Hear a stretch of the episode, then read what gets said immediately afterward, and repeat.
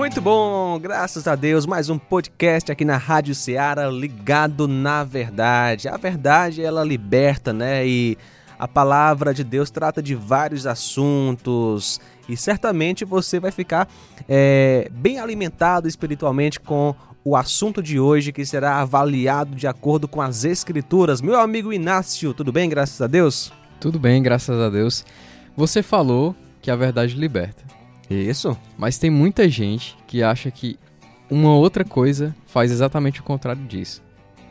Casamento. Pois é, tem até aquela piada, né?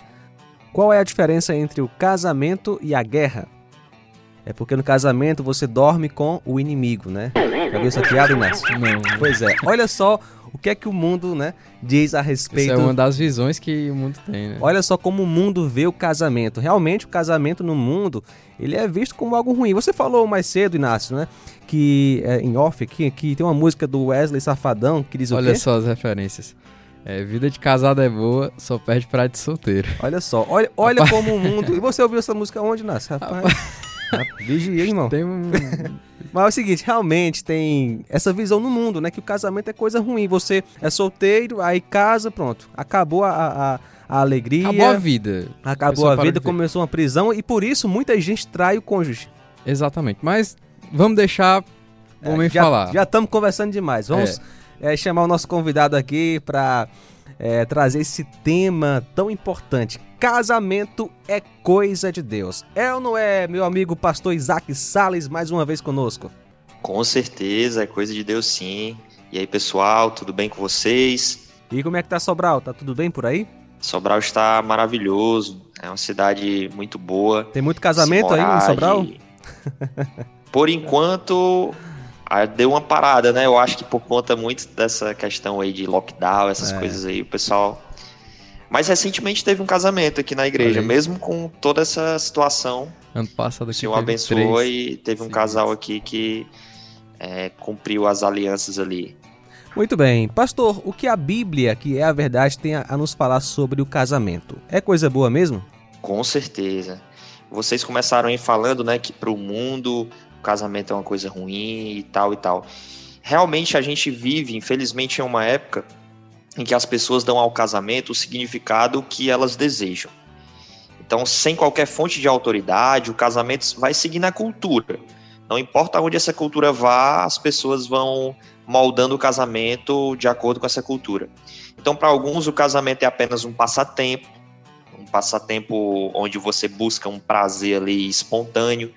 E é por isso que há até exemplos de gente casando em um dia e anulando no outro ou poucos dias depois, né? Isso acontece.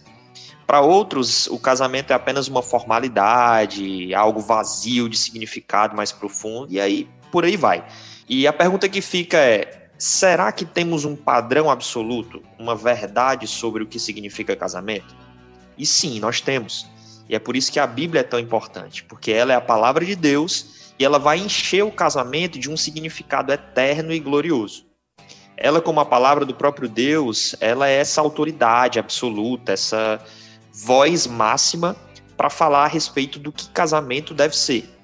Ela é o padrão avaliador e ao mesmo tempo é como se fosse a chave ali, o manual das diretrizes para entendermos melhor o que significa essa união, né? Então a gente precisa olhar para a palavra de Deus. E olhando para a palavra de Deus, começando lá do início, do princípio, do, do livro dos princípios, em Gênesis, no capítulo 2, a gente consegue ler ali no verso 18 o seguinte: Então o Senhor Deus declarou: Não é bom que o homem esteja só. Farei para ele alguém que o auxilie e lhe corresponda. Depois que formou da terra todos os animais do campo e todas as aves do céu, o Senhor Deus os trouxe ao homem para ver como este lhes chamaria. E o nome que o homem desse a cada ser vivo, esse seria o seu nome. Então a Bíblia vai mostrar que Deus foi é, dando essa autoridade ao homem para que ele fosse lá e dando nome aos animais. E o texto vai seguir, vai dizer que o homem, enquanto via os animais, ele percebia que cada animal tinha ali alguém que um outro ser que conseguisse complementá-lo. Mas para ele faltava alguém que pudesse complementá-lo. Ele não achou entre os animais alguém que pudesse complementá-lo. Então Deus ele fez isso justamente para que o homem entendesse, opa, alguma coisa está me faltando aqui para me complementar. E foi assim que Deus adormeceu o homem e tirou ali da costela do homem, colocou carne e fez a mulher. E aí, quando o homem percebeu ali aquilo que Deus tinha lhe dado, ele fala, fez ali a primeira poesia, talvez, né, uhum. do mundo todo. Ele diz: Esta sim é osso dos meus ossos e carne da minha carne, ela será chamada mulher, porque do homem foi tirada. Por essa razão, o homem deixará pai e mãe e se unirá à sua mulher, e eles se tornarão uma só carne. Aí a mulher se apaixonou na hora, né? Com uma dessa aí. pois é. Foi uma paixão mútua ali, não teve como, como fugir, né? Então a gente consegue ver aqui que foi Deus quem instituiu o casamento. A união entre o homem e uma mulher. Então, não foi o Estado que inventou o casamento, não foram as sociedades mais modernas e desenvolvidas, mas foi Deus que criou o casamento antes que todas essas instituições existissem, né? Então, de cara, a gente já vê que o casamento é coisa boa, porque quem criou foi, foi Deus, Deus, e Deus não faz nada ruim. O próprio Deus vai afirmar isso, né? Exatamente. Deus não faz nada ruim, ele criou o casamento, então o casamento tem propósitos bons e o casamento é coisa boa para nós e a gente pode ver isso na palavra de Deus, né? E ao mesmo tempo que ele cria, se ele é o designer, ele sabe como deve funcionar o casamento. A Rapaz, gente precisa é sempre buscar a Deus e buscar na palavra dele, entender as diretrizes dele para o casamento. é a mesma quê, coisa pastor? quando a gente. Como é? Então por que às vezes, pelo menos na vida de algumas pessoas, parece não funcionar? O que é está acontecendo? Como o casamento deve funcionar, já que Deus deixou nas Escrituras isso revelado? Certo. É, realmente Deus ele, ele escreveu aqui o manual de operações, né? E mostra como, a, como aplicar isso no casamento. Mas aconteceu algo na depois da criação do mundo que complicou as coisas. O que foi isso? A queda do homem, o pecado. Quando o pecado entra no mundo, tudo que Deus criou foi manchado com esse pecado, foi manchado com essa maldade. E isso foi passando de geração em geração. E mesmo aquilo que Deus tinha criado de modo tão belo, de modo tão maravilhoso, recebeu as consequências desse pecado. E é por isso que hoje nós temos tanta deturpação no que significa casamento, porque o pecado deturpa a nossa natureza. Pecado deturpa quem nós somos, o pecado traz inimizade entre nós e Deus. Então, por que, que eu vou querer saber o que Deus tem a dizer do casamento se eu não quero saber nem de Deus? Não uhum. quero saber da comunhão com Deus. Eu quero viver de modo independente de Deus. Então, quem diz os rumos da minha vida sou eu mesmo. Eu sou o capitão do meu destino e não Deus. Então, quando as pessoas tiram Deus da jogada por conta do pecado, tudo o que foi constituído por Deus acaba recebendo a consequência desse pecado, né? Então, quando o pecado entra no mundo, existe uma cisão entre o relacionamento de Deus com os homens. E quando esse relacionamento é quebrado, é como se ele fosse um pilar principal de, um, de uma casa todos os outros pilares vão cair quando esse pilar principal ruir. Então, o relacionamento do homem com a mulher, ou seja, da mulher, do homem com seu semelhante, que era o único ser vivo ali da humanidade que, que estava ali convivendo com ele, também foi quebrado. E houve desconfiança, passou a existir agora é, aquela vergonha entre um e o outro, porque a vergonha é fruto da desconfiança. Enquanto havia comunhão com Deus, havia comunhão entre o homem e a mulher. Mas quando houve essa quebra pelo pecado, agora havia no, no relacionamento deles não mais cumplicidade, mas havia desconfiança. E foi por isso mesmo que eles começaram a, a procurar alguma forma ali de se cobrir, porque perceberam que estavam nus. E a nudez, ela revela isso, intimidade, cumplicidade. Mas quando o pecado entrou no mundo, passou a existir desconfiança nos relacionamentos, né?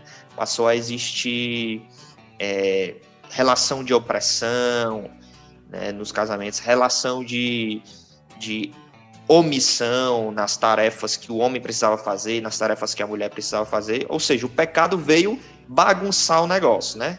Será que tem solução para essa bagunça que o pecado trouxe? Exatamente isso que eu queria lhe perguntar. Como hoje, apesar do pecado ter feito toda essa baldeação na, na vida, em todas as áreas do, nós seres humanos, a gente pode ter um casamento que agrade a Deus.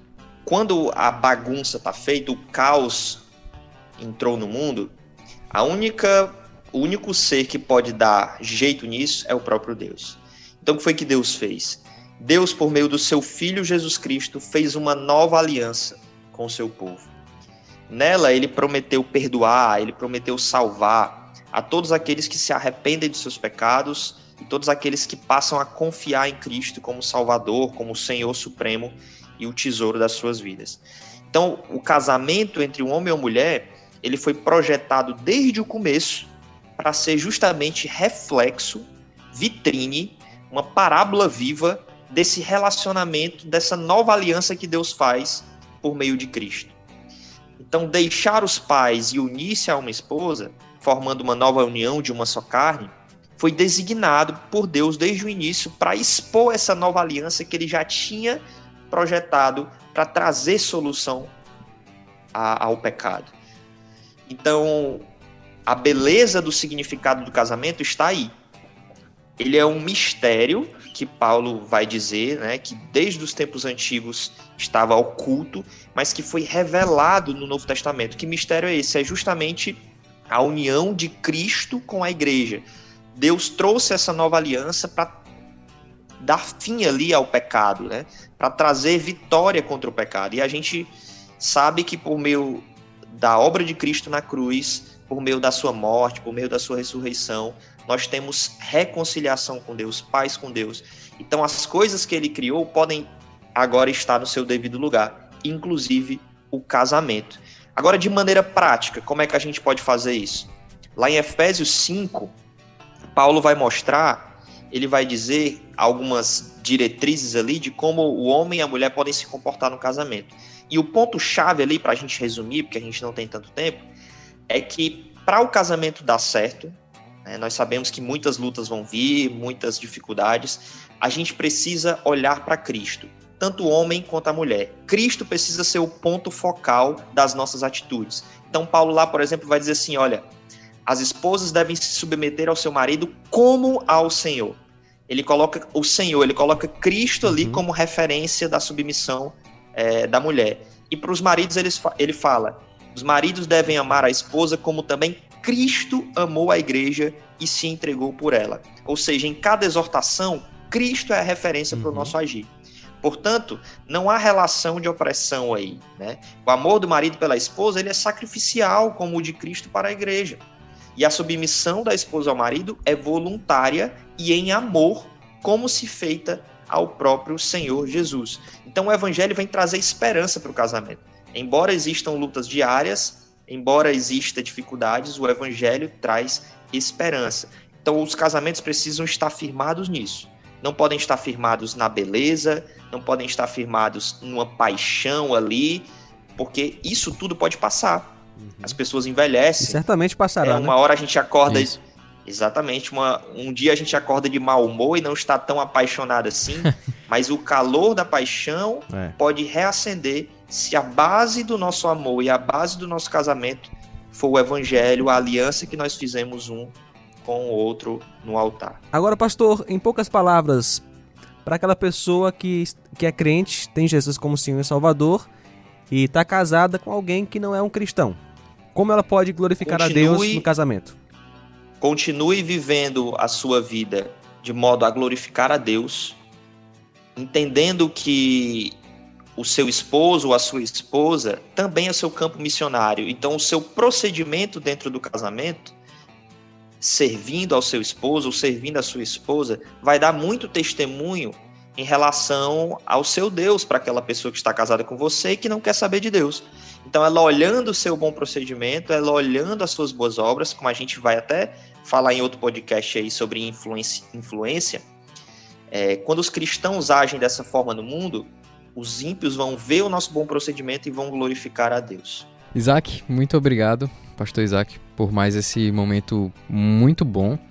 Valeu, João Lucas, e até a próxima. Valeu, Inácio. Pastor Isaac, obrigado, viu? Fica marcado para outras vezes, com certeza, né? Valeu, tamo junto, estamos à disposição. Grande será seu galardão no céu.